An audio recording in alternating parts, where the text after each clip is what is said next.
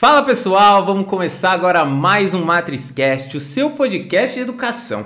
Hoje a gente vai trazer um dos temas mais importantes para você jovem, para você que busca construir a sua carreira, a sua trajetória profissional. Hoje a gente vai falar sobre people skills ou as habilidades interpessoais com ele que é especialista no assunto. O Vabo, ele, ó, ele é founder da Vabo 23 Educação. Ele é professor também na G4 Educação, Link School of Business e empreendedor. E veio aqui doar o seu precioso e ótimo tempo aqui com a gente para falar sobre algo tão importante. Muito obrigado, Vabo. Seja bem-vindo ao MatrizCast. Oi, Fábio, tudo bem? Prazer enorme estar aqui com você e com seus ouvintes. E prazer enorme também poder compartilhar esse que é a nossa paixão, esse tema que é, são as People Skills. Muito, muito animado. Muito bacana, People Skills. E agora o pessoal vai querer entender, né? Porque a gente fala sobre People Skills, mas eu acho que falta um pouco da gente detalhar, né? O que, que afinal é People Skills? Mas antes de tudo, Vab, conta um pouco pra gente sobre a sua trajetória, como é que as People Skills ou essas habilidades, elas se conectaram com você em algum momento da sua trajetória. Quando você percebeu que isso de fato era importante hoje ensina as pessoas sobre isso, sabe da importância, conta um pouco pra gente como que o Vabo se conectou com as habilidades interpessoais. Vamos lá, eu costumo brincar dizendo que eu sou engenheiro de formação, sou professor por vocação e empreendedor por missão. Então, dentro dessa minha trajetória como empreendedor, como líder, gestor e professor também, eu fui percebendo que as pessoas estavam sempre buscando o seu próprio desenvolvimento, mas muito ligado àquela área técnica. Né? Então, Sim. a gente ia na, na, época da escola, estudava matemática, física, química. Depois a gente ia para a faculdade, estudava para quem fez administração, finanças, estratégia, marketing. Mas quando as pessoas não davam certo nos seus projetos, nas suas empresas, não é porque faltou alguma habilidade técnica, porque não teve alguma, um currículo bacana, uma formação legal, mas sim porque não conseguia se autoconhecer, trabalhar em equipe, falar em público, se comunicar bem, lidar com pressão e ter atitude. E aí outra coisa também que no decorrer da minha primeira empresa, que junto com o meu sócio a gente foi empreender na área de tecnologia e precificação para e-commerce, toda vez me perguntavam, Vabo, qual é o seu próximo desafio? Aí eu olhava a minha agenda e eu falava qual era o que estava ali na agenda. Ah, então meu próximo desafio é abrir o próximo escritório, é contratar as pessoas, é, por exemplo, abrir capital na bolsa, é, expandir o negócio, criar novo produto, nova tecnologia e por aí vai. E no final eu percebi que todos esses, sem dúvidas, eram grandes desafios. Mas tinha um desafio que derivava a todos os demais, que era construir um time campeão, um time de alta performance. E para construir esse time, que a partir desse time eu iria derivar os demais desafios, são necessários então essas que nós chamamos de people skills ou habilidades pessoais na tradução literal. Muito bacana, Babo. Importante você falar isso. Você falou construir um time campeão, né? Eu gosto dessas coisas de esporte. Eu vou conectar em vários pontos hoje no nosso bate-papo com esportes, que eu acho que é super importante. Né? Você pode ver que tem uma. Para quem está vendo aí por vídeo, você pode ver que tem uma bicicleta atrás de mim. Eu sou uma pessoa muito ligada a esportes. E agora falando um pouco sobre habilidades, né? Vamos tentar entrar um pouco mais em uma que eu acho muito interessante. Eu sou uma pessoa que eu gosto de estudar. Estudei um pouco sobre comunicação, até mesmo para a gente aprimorar, né? Que eu acho que são todas habilidades que a gente consegue aprimorar. Não tem muito desse papo, ah, eu sei falar em público, ah, eu não sei. Eu acho que são todas habilidades, e aí eu vou deixar um pouco com você depois, que a gente consegue treinar, né? Que a gente consegue aprender. Existem técnicas para isso. Né? Mas um ponto é o seguinte: hoje, né, com a globalização, a gente fala muito sobre tecnologia. Hoje todo mundo tem voz. Eu tenho voz. Eu posso abrir um canal, um podcast e convidar você e falar. Eu posso falar, eu consigo. A globalização e a internet, né, a tecnologia, nos deu voz. Mas quando a gente fala em comunicação, até onde eu aprendi, é uma via de mão dupla. Você fala e escuta, senão seria um monólogo. Senão eu falaria, Vabo, tá valendo, 40 minutos para você falar, você vai fala tudo que você quiser, acabou. Mas a gente está aqui se comunicando. Agora você está me escutando e eu estou falando. E foi o contrário há pouco tempo atrás. E hoje, os jovens, eu sinto que eles têm essa sede por falar. Quero falar, eu preciso de voz, eu preciso falar. Né? Muitas vezes ele vai para o seu primeiro emprego, ele se sente uma pressão de mostrar serviço, então ele quer falar, ele quer interromper, ele quer muitas coisas. E tem uma habilidade em comunicação, eu gostaria de te perguntar, que é a parte da escutatória. É saber escutar antes de saber falar. E durante ah, o meu processo de estudo, eu estava vendo que, na verdade, escutar é muito mais difícil que falar. Escutar requer habilidades, é, é mais difícil, a gente não é intuitivo, a gente quer espaço, a gente não quer ceder. Então eu gostaria de te perguntar exatamente isso, né? Conectando com jovens, Vabo, como que você acha que a parte da escutatória dentro da comunicação, ela é fundamental para que o jovem pense nisso e comece a se envolver e entender técnicas para melhorar a sua escutatória e como isso é importante ou não, Vabo? É, Fábio, crucial, sem dúvida nenhuma, uma habilidade incrível e super importante cada vez mais na nossa sociedade atualmente a gente for buscar a definição da palavra comunicação, poderia resumir como sendo tornar algo comum. O A é a ação de tornar algo comum. Comuni comum ação, comunicação. Então, para que eu possa tornar algo comum, a via de mão dupla, como você muito bem falou, muito simples, né? Dois pilares fundamentais. Uma pessoa fala, a outra pessoa escuta. Com o advento da internet, um grande benefício que nós temos é exatamente essa questão a gente poder amplificar as vozes, dar acesso às pessoas e, e consequentemente, também consumir um conteúdo que está à nossa disposição. Em especial, nós temos também uma característica: metade da humanidade a gente pode dividir entre extrovertidos e metade da humanidade em introvertidos. Sim. Extrovertido, as pessoas que costumam falar bem, se expressar bem, usar uma energia que está dentro de você e botar para fora. Introvertido, por sua vez, escuta melhor, porque pega a energia que está fora e coloca para dentro. Agora, se você me perguntar qual é a habilidade mais importante para um líder, uma pessoa que tem como objetivo liderar, inspirar, motivar as pessoas do seu time, da sua equipe, eu escolheria a habilidade que você comentou, que é a escutatória, a habilidade de saber ouvir. Ou seja, se os introvertidos ouvem melhor, significa dizer que talvez os introvertidos sejam melhores líderes. E melhores alunos também, porque o introvertido é aquela, aquele aluno que, quando eu falo alguma coisa, internaliza, pensa, reflete e depois reage. Já o extrovertido não, já quer já sair reagindo, já sair falando. Isso é super comum. E esse termo escutatória, ele é um neologismo que foi criado pelo Rubem Alves, aquele grande escritor brasileiro. Eu escrevi um livro sobre oratória, Bacana. chamado Falar em Público é para você.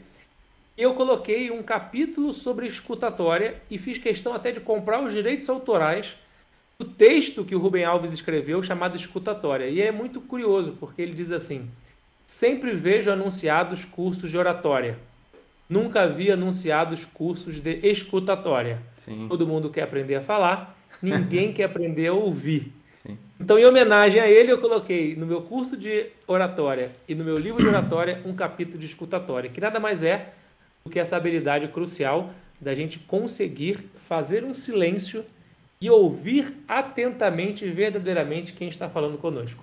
Muito bacana, muito bacana. Inclusive, eu vou deixar o link depois na descrição desse episódio do seu livro e vou ler o livro, né? Porque eu adoro ler. Né? Eu sou uma pessoa que leio todos os dias. É, eu, eu, o pequenos hábitos, sabe? Que você tem. Eu tenho pouco tempo para leitura, eu acho, mas todo dia eu leio um pouquinho. Né? Pode ser um pouco, mas para por ano, dois, três livros. Tem ano que é quatro, cinco livros. Se você pega a longo prazo aí, já li um monte de livro de tanta coisa. Mas, Fábio, olha que engraçado, né? Eu, eu costumo conectar as coisas e, e, eu, vejo, eu vejo sinais, às vezes, que aparecem para mim, eu conecto. E hoje de manhã, já sabendo, né, que a gente hoje falar sobre People Skills, ia falar sobre esse assunto tão importante, eu tava vendo um vídeo, eu tava lá no meu celular, atualizando lá o feed, olhando algumas coisas, e tem, e tem um, um vídeo de uma frase que eu já tinha escutado e que eu acho muito importante trazê-la aqui né? Que ela é sobre, ela fala o seguinte, né?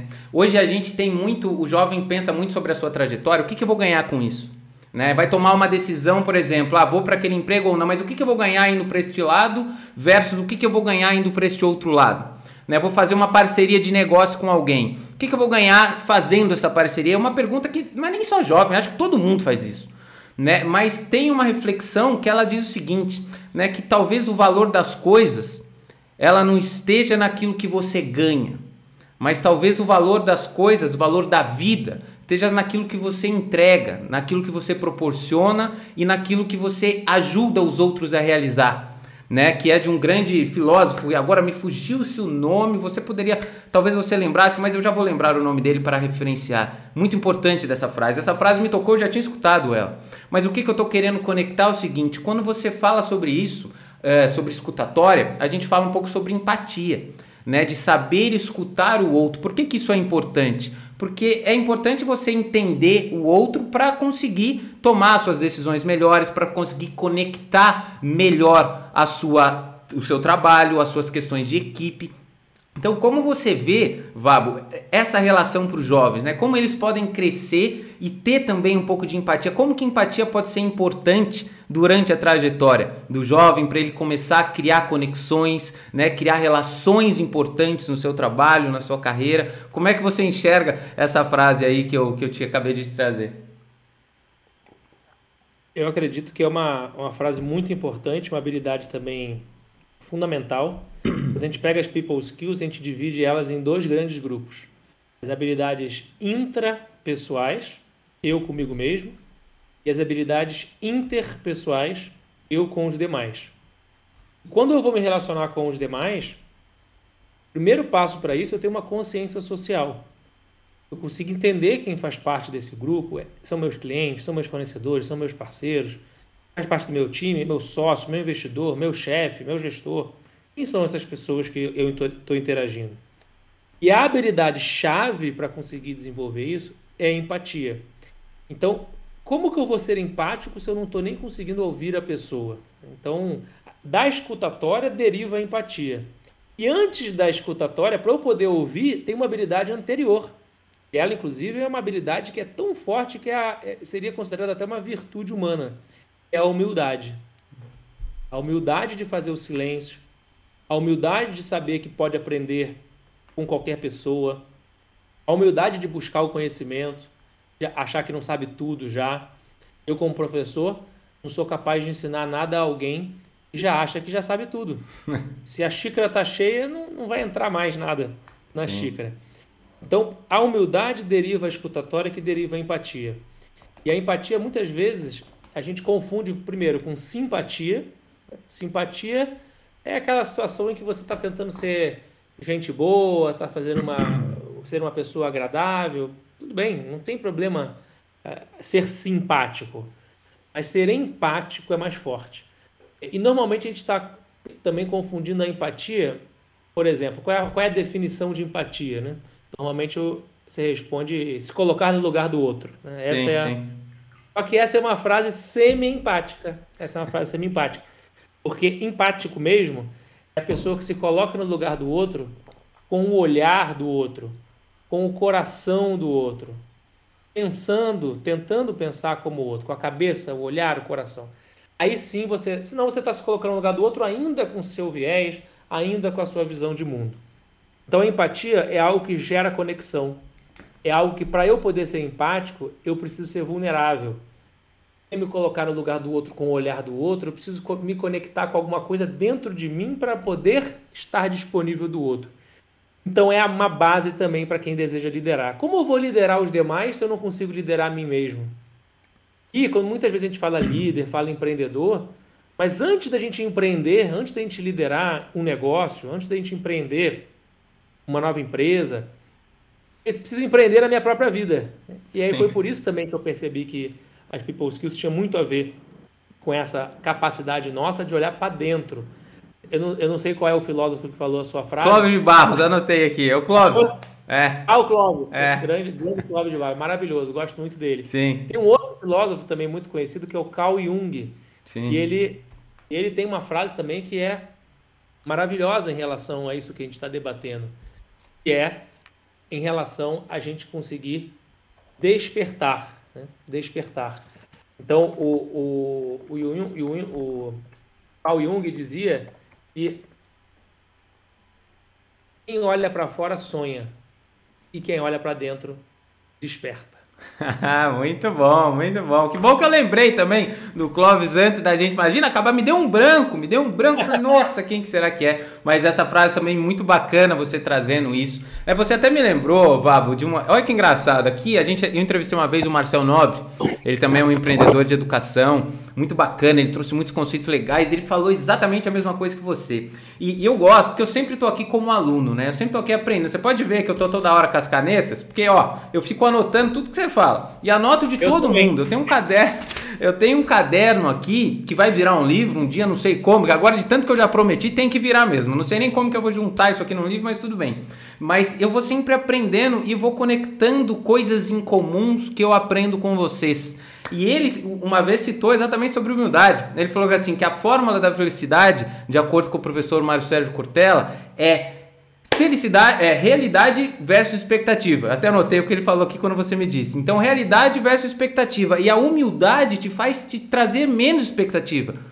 Né? A humildade te faz é, ter menos expectativa e ter mais felicidade, porque você tem mais humildade para aprender, né? mais humildade para olhar para o outro. Né? Ele deu o exemplo do filho dele, humildade para olhar para o filho dele e entender que ele também está ensinando a ele, ensinando como ser pai, como ensinar a transmitir um conhecimento para uma pessoa muito diferente de idade em relação a ele. Tudo isso em relação à humildade, que é uma característica fundamental que você traz para nós aqui.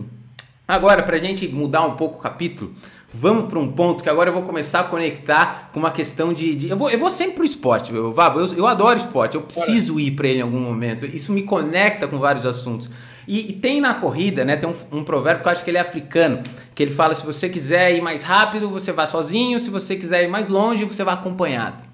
E eu, na minha, minha primeira maratona que eu corri, em Florianópolis, tinha um amigo meu, ele sempre treinou comigo, Felipe, e de fato né? Chegou num ponto, a gente tinha combinado de correr a tal velocidade e eu vi que não ia aguentar. Eu olhei para ele e falei, cara, não dá, eu vou ter que abaixar. Ele falou, não importa, eu abaixo com você. E ele foi comigo até o final. Ele foi mais rápido e talvez se ele não estivesse me esperado, eu não sei se eu chegaria. Porque sozinho é difícil, né? Você vai começando a desanimar, ele estava de meu, meu apoio naquele momento. E aí eu vou um pouquinho para frente, um mês depois, estava fazendo minha segunda maratona, olha que loucura, já comecei duas, uma seguida da outra. Aí na minha segunda maratona foi o contrário. O cara que estava comigo falou: Fabinho, não dá. Eu falei: não importa. Eu vou começar até o final. Se for para ir andando, eu vou.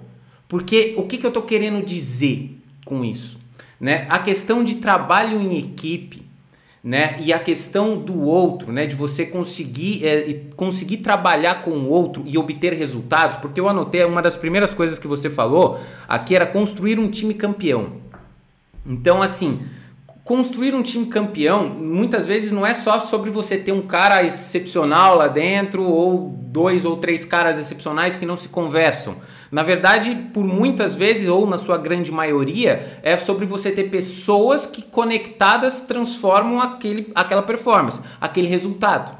Então, quais habilidades, Vabo, que a gente consegue trazer para os jovens, ou como que o jovem teria que pensar sobre isso na importância do trabalho em equipe. Do, do exemplo, cara, você não vai conseguir. Você precisa de mais pessoas para ir longe. A vida não é um ato individual, né? Independente da pessoa ser o líder ou não. Todos, né, tem que estar dentro de um trabalho em equipe. Como que você enxerga e como você diria isso para o jovem, Vaba, para a gente falar um pouco sobre trabalho em equipe? O provérbio africano que você trouxe é espetacular. Se você quiser ir longe, vá sozinho, mas se quiser se quiser ir rápido, vá sozinho. É, se quiser ir rápido, vá sozinho. ir longe, Isso. vai em equipe. Ou seja, se seu amigo quisesse ir rápido, ele iria sozinho tranquilamente. Sim. Mas será que ele iria longe? Ou seja, nós estamos na nossa vida numa competição de 100 metros rasos, para ser rápido, ou estamos numa maratona? Certamente a vida é para o longo prazo. Inclusive, tem uma, uma pesquisa que mostra que 95% do que a gente faz nas empresas, e eu até arriscaria dizer na vida em geral, é em equipe. É, vamos parar para pensar. Na empresa é o nosso time. Na vida é, só, é nossa família, nossos amigos. Faz sentido você ter uma vida sozinho, sem ter esse relacionamento interpessoal? Sim. Eu até vou trazer, você trouxe o conceito lá de, de felicidade. Tem uma pesquisa, completou agora 75 anos, é a pesquisa mais antiga da história da humanidade está na quarta geração de pesquisadores e é um TED que resume essa pesquisa, tem também uma série de artigos e papers, mas essa pesquisa tem um, uma, uma pergunta muito simples, que é a seguinte: qual é o fator mais importante que gera felicidade nas pessoas? E depois de 75 anos, quatro gerações de pesquisadores, muitos artigos publicados e um TED feito, tem uma resposta. Tem um fator que gera mais felicidade nas pessoas. Qual é? Vamos deixar um suspense agora. é, eu não sei, eu não sei qual seria. Tô até com medo de responder.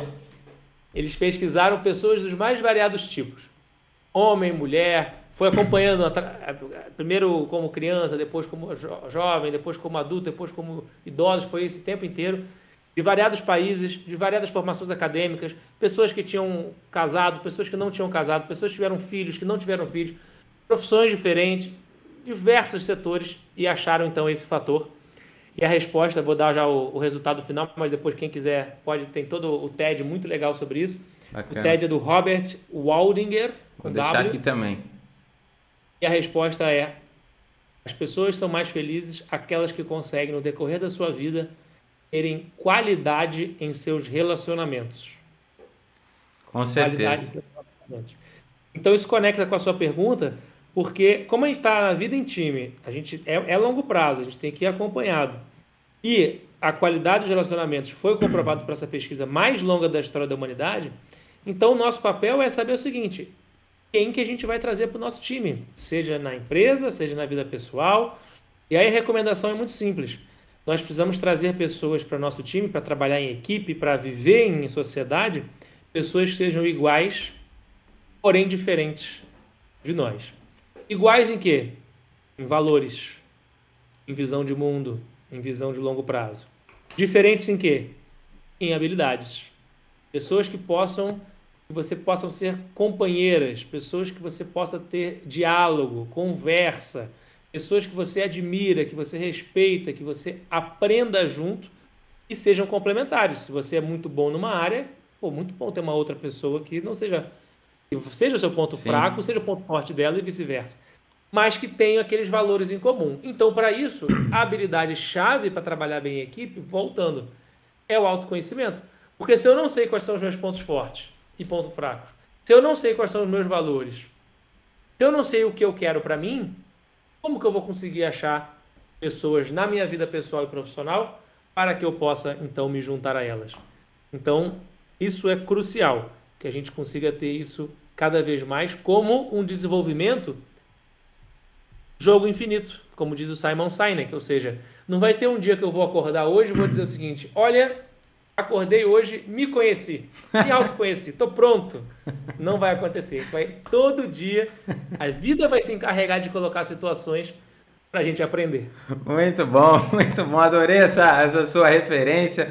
E, e eu acho que isso, isso, olha que interessante, porque eu quero passar por vários pontos do People Skills. Isso tudo vai conectando com os assuntos que eu estou aqui pensando conforme você vai falando e você sempre está me conectando com a próxima. Isso é muito bacana. Né? E agora eu vou continuar aquela história. Vou continuar aquela história porque eu vou conectar de novo o esporte com o próximo ponto de People Skills que eu quero que você fale. Eu, começando lá a correr com meu amigo, correr as duas maratonas e começo a correr cada vez mais. Até o dado ponto que eu tive a brilhante ideia de correr uma ultra maratona por aniversário. E aí foi-se, né? Que tá virando um hábito, um hábito não, é como se fosse, né? Todo ano eu vou fazendo essa, esse evento, né? Que é um evento sozinho, eu vou sair... Oi? É.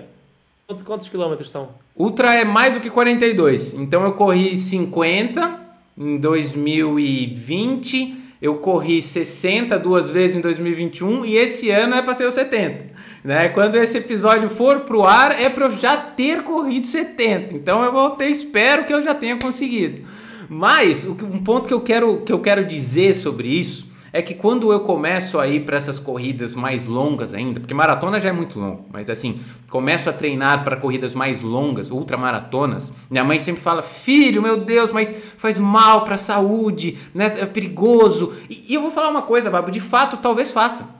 Talvez não seja saudável para os meus ossos, talvez não seja saudável para o coração, talvez, não estou dizendo que sim nem que não, mas pode ser que sim.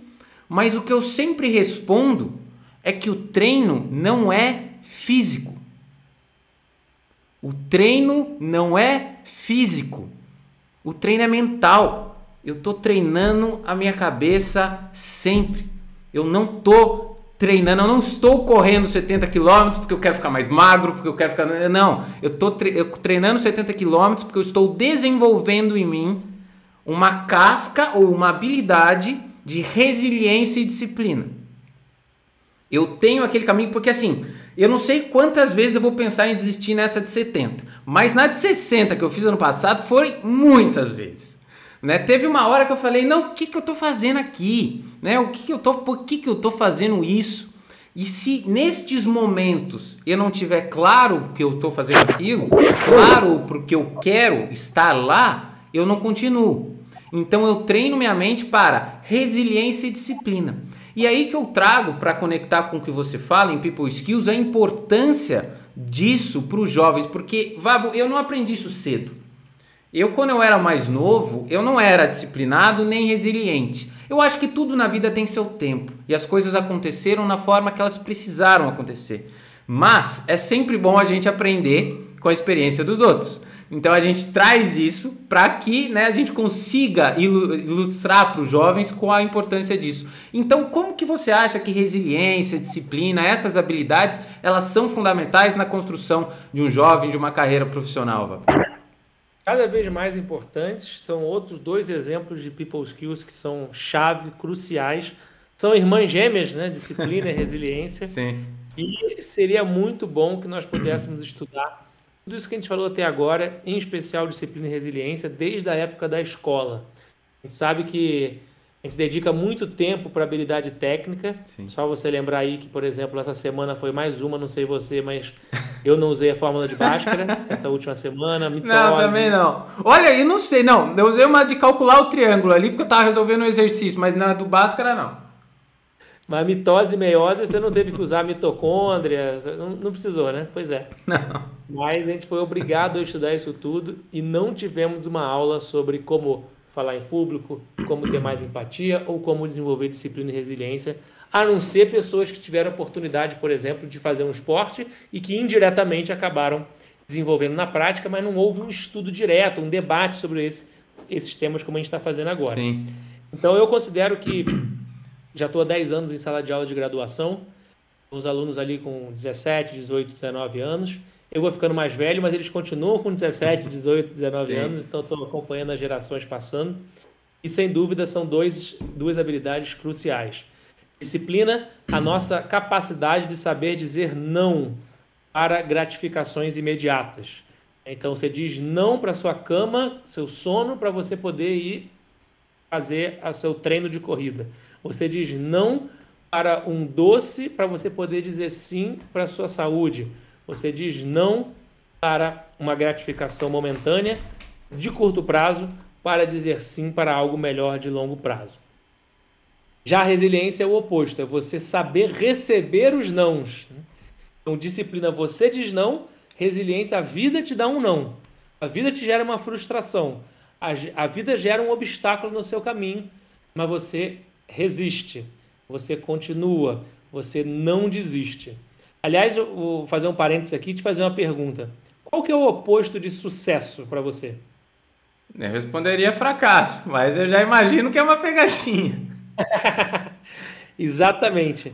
É, fracasso não é o oposto de sucesso, porque o fracasso ele é parte integrante do sucesso. Sim. Todas as vezes em que você fracassou, por exemplo, no seu treino de corrida, aquilo serviu como um aprendizado para que você pudesse continuar, evoluir, seguir. Logo, se o fracasso é parte integrante do sucesso, o oposto de sucesso é a forma como você não tem como conseguir o sucesso. Logo, é o oposto de sucesso é desistir.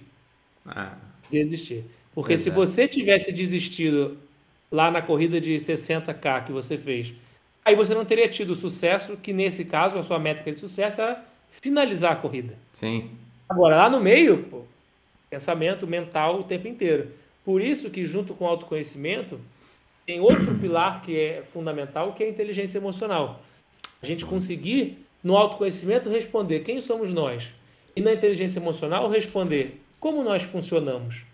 Como que a gente consegue desenvolver a disciplina ter foco, ter gestão do nosso tempo, saber priorizar e como que a gente lida com as frustrações, desenvolve resiliência, desenvolve antifragilidade, que é não só ser resiliente, como sair ainda melhor diante de uma crise, diante de uma pressão. Então, ao estudar sobre esses elementos de forma conceitual e principalmente de forma prática com ferramentas, sem dúvida os jovens que estão nos assistindo estarão melhor preparados para lidar com as diversas situações que a vida vai colocar. Tem um autor americano chamado Ryan Holiday, que eu vou recomendar aqui para quem está nos vendo ou nos ouvindo. Ele tem dois livros sobre esses temas. Um livro mais antigo e o outro que acabou de lançar. O mais antigo é sobre resiliência. O tema do livro, o título do livro é O Obstáculo é o Caminho. Sim. E aí, curioso, só pelo título já dá para fazer um podcast inteiro sobre o título, que é o seguinte: não é que você vive sua vida, tem um caminho e no meio do caminho tem obstáculos. Não é isso. O obstáculo é o caminho. Então a gente vai ter que lidar com diversas situações de desafio, desagradáveis, físicas, intelectuais, mentais, emocionais, espirituais, enfim, financeiras. Então, o obstáculo é o caminho. E o outro livro que ele acabou de, de lançar chama Disciplina é o Destino. Então, se o obstáculo é a jornada, é o caminho, a disciplina é o destino. É pela disciplina que a gente vai conseguir lidar com, esse, com esses pontos. E nós temos dois tipos de dor na vida. A dor da disciplina, porque é desagradável você treinar para 60 quilômetros, acordar cedo, se alimentar certo, abrir mão de muita coisa. Sim. Mas se você não escolhe a dor da disciplina, você vai escolher a dor do arrependimento. Dói mais ainda. Sem dúvida. Muito bom, Vá. Muito legal você trazer isso, né? E exatamente, né? A questão da disciplina, né? Não é fácil. Não é fácil mesmo se acordar, seja para correr ou seja para fazer qualquer coisa, né? Eu tô trazendo para o esporte, mas ela engloba várias, vários pontos, várias atividades, isso é muito importante. E agora que você falou do obstáculo, eu vou deixar depois todos os livros, eu anotei aqui. Eu já não tenho nem mais espaço, viu, Babo? Eu nem sei, eu tô quase abrindo outro capítulo aqui, na, nas páginas aqui de anotação. Ainda bem que eu tenho duas cores, aí eu vou conseguindo diferenciar, né? Eu anoto uma perto da outra, dá tempo. É, mas a questão que você falou do obstáculo, e aí eu trago um pouco de novo para a corrida, porque isso é muito verdade.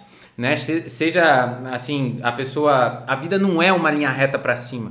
Nunca foi. E eu tenho uma, uma consciência dentro de mim, quando você tem consciência do que você quer, do caminho que você está indo, eu tenho plena consciência do, da, das atitudes que eu tomo, que eu tô numa fase da minha vida, né, que ela obviamente ela passa muitas vezes indo para baixo, né? Faz, ela você você perde assim, não coisas importantes de fato para você. Coisas importantes são relacionamentos, saúde, não é isso que eu tô perdendo, né? Você perde outras coisas talvez e você imagina que a sua vida não está boa, né? E muita gente às vezes me pensa assim, mas e aí, Fabinho, como é que tá as coisas? Já, já tá ganhando mais dinheiro com isso? Eu falo, cara, acho que você não tá entendendo.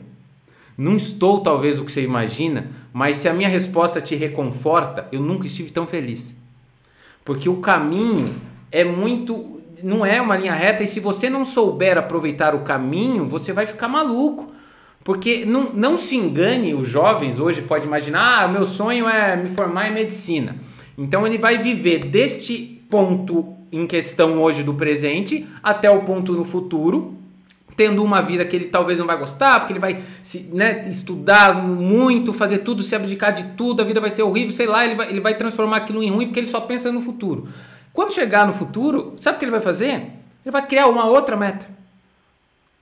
E aí depois, porque nós somos assim. Nós não se do, não, a gente não se dá por satisfeito, a gente sempre cria metas. A gente chega num ponto, a gente quer outro. Né? Não imagine você com 18 anos que você só tem uma meta na sua vida. Eu tenho 33, eu tenho uma. Né? Outras pessoas que têm, às vezes têm 60 anos de idade têm outra meta. Então, se você não souber aproveitar o caminho com os obstáculos, que é o que você falou, a vida ela não vai fazer muito sentido, né? Você vai deixar ela passar e não vai viver.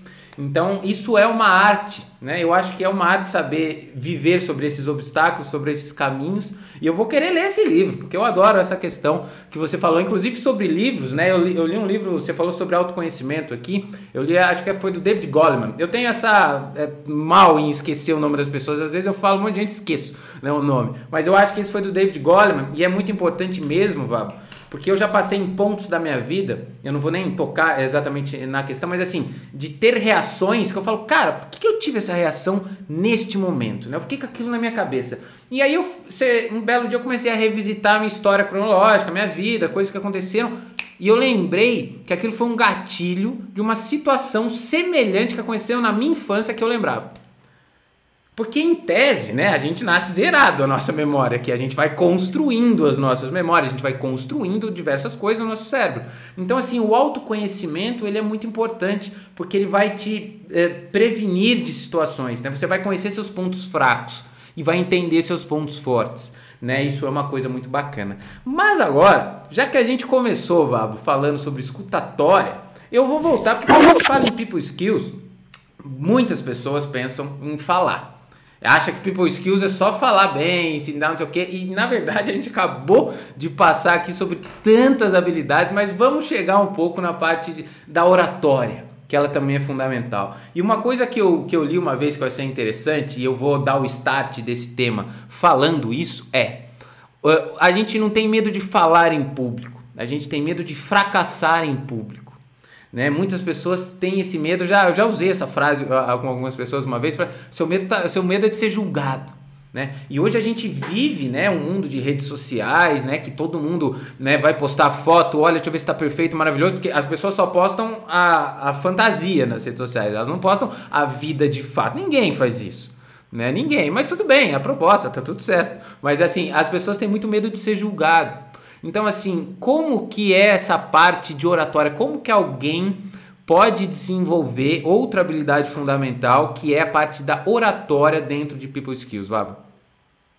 Essa é uma mensagem muito importante para quem está nos assistindo, é que você é capaz de se desenvolver em qualquer habilidade, desde que você tenha vontade. Se você quiser pedir ajuda, correr atrás, treinar, praticar, vai conseguir se desenvolver. Inclusive, esse é um conceito crucial. A professora Carol Dweck de Stanford ela coloca mentalidade de crescimento. Se você acredita que você é capaz, corre atrás, dá para melhorar. Vai ser o melhor do mundo em tudo?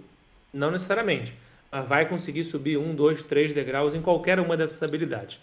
Logo, falar em público não é diferente. Então, qualquer pesquisa que apareça, a gente vê que normalmente o maior medo do ser humano das pesquisas aparece morrer em segundo lugar e em primeiro lugar falar em público. Ou é seja, é verdade. A pessoa prefere morrer do que. Você gostaria de falar em público? Acho que eu vou falecer aqui rapidinho. melhor, melhor. Tem gente que é assim mesmo. É impressionante esse impacto. E aí, na escrita do livro, ó, eu até Vou mostrar aqui para vocês, para quem está nos assistindo. Muito bacana. Falar em público é para você. Show de bola. Eu fiquei intrigado para tentar entender por que, que tem esse medo todo. E aí eu fui pesquisar, correr atrás e eu descobri uma hipótese do porquê que falar em público é o maior medo do ser humano. Então, se a gente pensar, o nosso sistema emocional do nosso cérebro é o mesmo sistema emocional dos últimos 300 mil anos. Desde o primeiro Homo sapiens sapiens, a parte pré-frontal, que é a parte racional, evoluiu bizarramente. Sim. Mas a parte emocional é exatamente a mesma. Olha então, só. as mesmas reações físico-químicas que nós temos no nosso corpo, uhum. então, uma situação de estresse, luta ou fuga, é, descarga de adrenalina, cortisol, é a mesma coisa. Só Olha que só. o mundo mudou. Em 300 mil anos, o mundo mudou.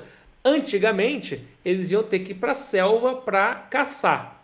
E aí eu te pergunto, Fábio, qual você acha que é a maior probabilidade de uma pessoa ter mais medo quando ia caçar lá na época dos nossos ancestrais? Se ele fosse sozinho caçar ou se ele fosse em bando caçar? Qual que era o mais medo? Sozinho, muito mais medo. Sozinho eu não ia nem sair da caverna. Eu mesmo sou medroso demais. Exatamente. Então, você está em bando, um protege o outro, tá, você consegue ter uma estratégia. Sozinho, a probabilidade é que você ia morrer. E aí tinha toda a reação físico-química no corpo quando ele tinha que caçar sozinho. Tinha lá um tigre dente de sabre e por aí vai. Hoje em dia não tem mais esse tigre dente de sabre. Sim. Mas qual é a situação na sociedade moderna em que você estava no bando protegido e teve que se destacar do bando para ir caçar sozinho? Qual é essa situação? Falar em público. Falar em público. Aquela situação que eu tô lá na frente, todo Você... mundo olha para mim, conecta. Será que vai dar branco? Aquela pressão, o olhar de volta, vou concatenar bem as ideias. Já era. Já vou medo de ser julgado, medo de dar branco. Será que eu vou conseguir? Será que eu mereço? Tem alguém melhor do que eu? Não consigo. E aí vem todas aquelas que nós chamamos crenças limitantes, pensamentos sabotadores, que a gente mesmo gera na gente e que acaba impactando nessas pesquisas que mostram que é o maior medo do ser humano. A boa notícia é que sim, é possível melhorar, é possível desenvolver, independente se você nasceu, não nasceu para isso, isso não é relevante. O que é relevante é tem método, tem técnica para você subir um, dois, três, cinco, dez degraus e poder se sentir mais confortável na hora que e tiver que falar em público. muito bacana, porque é exatamente isso, né? Eu, eu sou um cara, Fábio, eu sou muito medroso, mano. Muito. Nossa, agora você falando. Eu, eu acho que. Mas ainda bem que na história falam que quem sobreviveu foram os medrosos, os covardes. Os que, que muito corajosos ali, eles ficaram pelo caminho. Eu sou bem descendente desses daí mesmo. Mas a questão, isso é muito bacana você trazer. E agora, para a gente já para pra, as partes finais, que eu quero tocar no, no ponto educação, mas você trouxe a, a, o que você falou é importantíssimo, que é o seguinte: tudo, essa mentalidade de que eu posso aprender tudo. Né? Tudo é, você consegue desenvolver. Pode ser que em alguns pontos você tenha facilidade, pode ser que em outros pontos não. Mas você pode aprender. E cada um com as suas referências, e eu novamente jogando para as minhas de, de esporte, né? Eu tenho, eu tenho alguns dos ídolos, mas meu maior ídolo, que é o Kobe Bryant. E ele sempre fala isso, né? Ele, ele treinou não sei quantas horas, ele fez mais do que não sei quantas pessoas, ele se desenvolveu, ele não era bom, ele ficou, ele não acertava, ele acertou, né? Ele treinava, ele praticava. Então, isso é fundamental para que as pessoas aprendam. Eu estudei técnicas de comunicação, porque eu não, não, sabia, eu sempre fui tímido. Né? E até hoje eu desenvolvo por um dos pontos que é importante, que é a prática. Né? Como eu falei para você, o episódio talvez seja o 80, esse que está rodando. É claro que durante esses do 1 ao 80 eu fui me desenvolvendo. É claro. E quando eu chegar no 160, eu vou estar muito melhor do que eu estou hoje.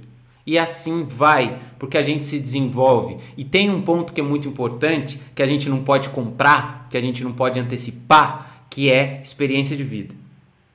É, é algo que não tem, a gente precisa viver. Quando a gente traz aqui este seu conhecimento, falar sobre people skills e orientar os jovens, não é para dar atalhos, é para mostrar a direção. E isso vai fazer talvez ele caminhar mais rápido. Mas ele vai precisar caminhar. Não tem como pular essa parte do caminhar. Não tem falar, deixa eu pegar o que você já andou, eu vou começar daqui. Não dá. Você tem que fazer a sua trajetória. Né? Então é muito bacana você trazer isso. E agora, Vabo, para a gente né, entrar nesse último ponto sobre educação, porque você disse aqui, isso é uma coisa muito verdade. Né? A gente, eu não usei fórmula de Bhaskara essa semana, nem as questões de biologia. Biologia era horrível, nossa. Ainda bem que eu fui para exatos, que biologia não dava para mim, não era, talvez fosse, ó, eu acabei de falar que tudo é treinável, então biologia talvez a gente eu conseguisse, mas ia ser um sufoco. Mas uh, a questão de educação é exatamente isso. Quando a gente entrou aqui, como que você vê, né, que a educação ela precisa caminhar para incluir esses fatores? Você acha que a gente está num, numa perspectiva de ter isso na nossa educação? Você acha que hoje os jovens não? Os jovens têm que buscar fora mesmo algumas uh, educações extras, buscar se desenvolver de outras formas. Você, inclusive, né, dá aulas em, em, em algumas escolas. Eu gostaria que você falasse para nós onde é como a gente consegue né, ser aluno também, como que a gente quer, porque a gente precisa se desenvolver com educação nessas people skills. Então, como que é essa parte de people skills na educação e como que o jovem consegue, né, ir atrás desses conteúdos tão importantes, Fabô? Boa, vamos lá. Então, conectando com o que você falou sobre a relação da prática, o primeiro passo é sempre o mais difícil. Né? Quando você quer desenvolver alguma coisa, quando você quer aprender, quando você quer se educar. Primeiro passo mais difícil. O primeiro podcast certamente foi mais difícil do que o, o número 80 agora, Sim. que vai ser mais difícil do que o número 160. Então, o primeiro passo é o mais difícil e esse primeiro passo é o acreditar. Né? Porque se você acredita que você consegue melhorar, só acreditar não é suficiente para conseguir. Sim. Mas não acreditar é suficiente para não conseguir. Sim. Então você acredita e depois você vai correr atrás, vai ralar, vai trabalhar duro para correr atrás. É o primeiro passo. A não acreditar, você já desistiu de, de, de, de primeiro lugar. Então, esse ponto que você comentou da biologia é muito curioso, porque vamos supor, você era muito bom em matemática e era não tão bom em biologia. Sim. Uma, uma criança que é boa em matemática e ruim em biologia vai fazer aula de reforço em quê? Biologia. Pois é. Mas você concorda comigo que essa é uma lógica equivocada? Porque se você já é bom em matemática, você tem potencial de ser ótimo, excelente. Então você deveria colocar o esforço e a sua atenção para você se transformar em, em habilidades excelentes. Sim. Aquilo que você não vai bem, não adianta, que você não pode, não precisa ter a expectativa de que você vai ser bom. Você deveria, na verdade, administrar. Não pode ser péssimo também, mas você vai administrar para não atrapalhar aquilo que você é bom. Sim. Então, nós criamos uma sociedade de pessoas medianas medíocres, entre aspas. Por quê? Porque o que você é bom você ignora, já é bom, e aquilo que você é ruim você fica lá massacrando a fraqueza para tentar melhorar. E aí consegue melhorar, mas não vai conseguir melhorar a ponto de se transformar naquela que você já tem uma, uma predisposição em relação ao seu talento. Então, ao invés de a gente massacrar a fraqueza, a gente deveria potencializar a fortaleza e administrar a fraqueza. Isso, para mim, é, é chave no processo de educação. Outro elemento que eu considero fundamental é trazer a realidade dos conteúdos para aproximar do aluno. Então, a sala de aula ela deveria ser uma simulação da vida real. Por que, que eu estou ensinando sou obrigado a aprender um monte de conteúdo ultra profundo, tecnicamente profundo, e que não vai ser a realidade de carreira da maior parte dos alunos? Então, se você quiser avançar na área química, bio, biomédica, aí você pode entrar lá nas fases da mitose, no butano, buteno da química orgânica, etc, etc. Mas 99% dos alunos não vão ter esse tipo de necessidade. Então, eu não, eu não sou contra ensinar matemática, física, química, biologia. Eu sou contra ensinar neste nível de profundidade. E aí, o tempo que você vai nesse nível de profundidade é o tempo que você deveria ensinar aquilo que as pesquisas mostram e são responsáveis pelo sucesso e a felicidade das pessoas. Por isso eu me dediquei a estudar as people skills. Vamos estudar matemática, física, química? Vamos. Corta metade da profundidade. A outra metade do tempo, vamos estudar autoconhecimento, inteligência emocional, disciplina, resiliência, gestão do tempo, oratória, trabalho em equipe, liderança. Serve para qualquer profissão. Você é médico, engenheiro, advogado, influenciador, podcaster, operador de Bitcoin, entregador do iFood, você vai ter que aprender a se conhecer, aprender a lidar com suas emoções, a cuidar do seu dinheiro, então educação financeira, a fazer parte de um trabalho em equipe, a ter empatia, a saber se comunicar, qualquer profissão. E isso não é ensinado nas escolas e faculdades, na maior parte delas. Tem mudado a realidade, muito Sim. devagar ainda, mas tem mudado. Então eu acredito que a sala de aula e simulação da vida real, as people skills são tão importantes quanto, não é que é mais importante, são tão importantes quanto as habilidades técnicas. E a sala de aula, ao ser uma simulação da vida real, deveria ser abolida a aula expositiva, teórica conceitual, em que o aluno assiste de forma passiva e o professor fala sozinho a aula inteira. Isso, isso aí é um câncer da educação brasileira. Você ter um professor que é detentor de todos os conhecimentos, o que por aí já é uma inverdade, né? Porque Sim. ninguém sabe tudo de todos os assuntos. E fica ali tentando transmitir o conteúdo. Dá um minuto e meio, já perdeu os alunos para o Instagram, para o WhatsApp, para o sono, para a conversa. Agora, como é que você faz uma aula que engaja, uma aula que diverte, uma aula que não é o professor que ensina, mas é o aluno que aprende?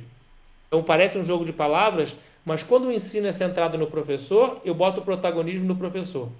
Quando o ensino, o aprendizado é centrado no aluno, o protagonismo é do aluno. o papel do professor muda. O papel do professor deixa de ser a pessoa que está ali para iluminar os alunos com o conteúdo e passa a ser uma pessoa que está ali com o objetivo de fazer os alunos aplicarem o conteúdo, triangular, provocar reflexões, trazer ferramentas, debates, simulações, jogos, estudos de caso. E eu, como professor, eu tenho uma crença muito forte de que eu não sou capaz de ensinar nada a ninguém. Eu, no máximo, sou capaz de provocar reflexões. E quem decide aprender é o aluno, não sou eu que ensino. Então, esse para mim é o papel da educação do século XXI. É o papel de permitir que o aluno, mais do que aprender ferramenta, ele aprenda a conviver, ele aprenda a se autoconhecer, que ele aprenda a aplicar o conteúdo e não só decoreba daquilo que está no livro, colocar numa prova e nunca vai estar conectada com a prática. Muito bacana. A aula quem está tendo aqui sou eu e os nossos ouvintes, porque olha, eu vou falar para você, eu vou sair daqui hoje com muito conhecimento, muita informação e, e, é uma aula mesmo, né? Eu falo aqui, não é brincadeira não, não sobrou nada. Agora eu vou ter que aposentar ou não vai dar mais para usar, porque senão eu vou começar a sobrepor aqui a, as palavras, mas é muito interessante trazer isso, né? Porque é importante mesmo, né? A gente tem essa parte educacional fundamental, né? Hoje a gente vive um mundo muito ríspido em conversas, né? As pessoas não conversam mais. As pessoas não, não as pessoas brigam, né? A gente vive hoje, né, um ano de eleições, eh, não tem conversa sobre eleições, tem brigas sobre eleições.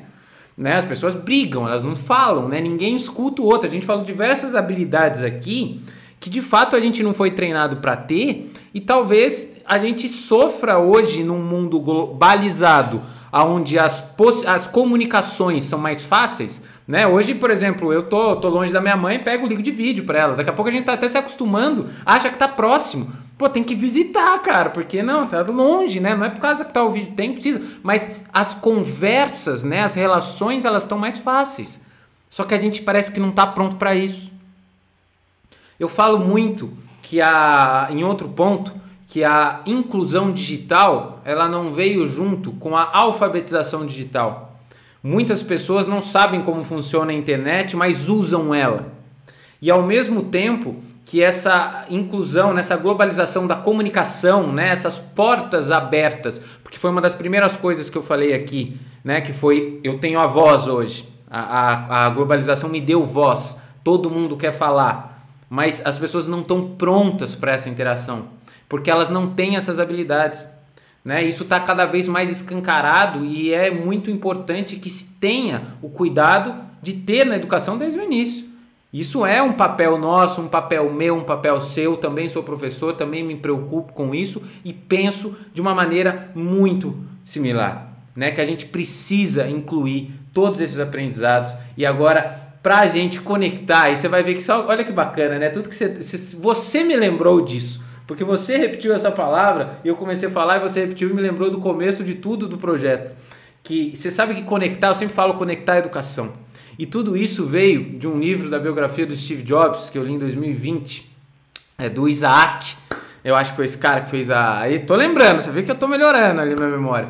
Mas ele fala num discurso. O, o discurso não está no livro, mas como hoje a globalização nos permite dar um Google em tudo que aparece, falou do discurso que ele deu em Stanford e eu assisti o vídeo. E ele fala que eh, não é possível, né, que quando ele estava fazendo um curso de caligrafia em Stanford, ele não saberia para que, que ele ia usar aquilo. Ele falou, por que, que eu vou usar aquilo? Não fazia sentido nenhum para ele na época. E os jovens vão entender a conexão que eu estou falando. E aí, passados-se anos, diz que ele chegou lá e ele falou, hoje eu entendi por que, que eu fiz aquilo. Porque graças àquele curso, que todos os computadores hoje têm as letras e caligrafias disponíveis que tem porque ele colocou no Mac e o Windows copiou o Mac. Então todo mundo tem. E ele finaliza aquilo falando que não é possível você conectar os pontos quando você olha para frente. Você só pode conectar os pontos quando você olha para trás. Então, quando a gente traz aqui, Vabo, que é o objetivo de te trazer com tanta experiência, com tanta bagagem, com tanto conhecimento, para falar para nós sobre People Skills, você está conectando os pontos, olhando para trás, olhando para a sua trajetória, para aquilo que você aprendeu e nos dando de conhecimento. Para voltar novamente em outro ponto que a gente falou, que é sobre a vida, talvez não seja. Você não está ganhando nada com isso aqui nesse exato momento, né? Não dá, você só está propondo, você só está propiciando que nós tenhamos acesso a essa informação.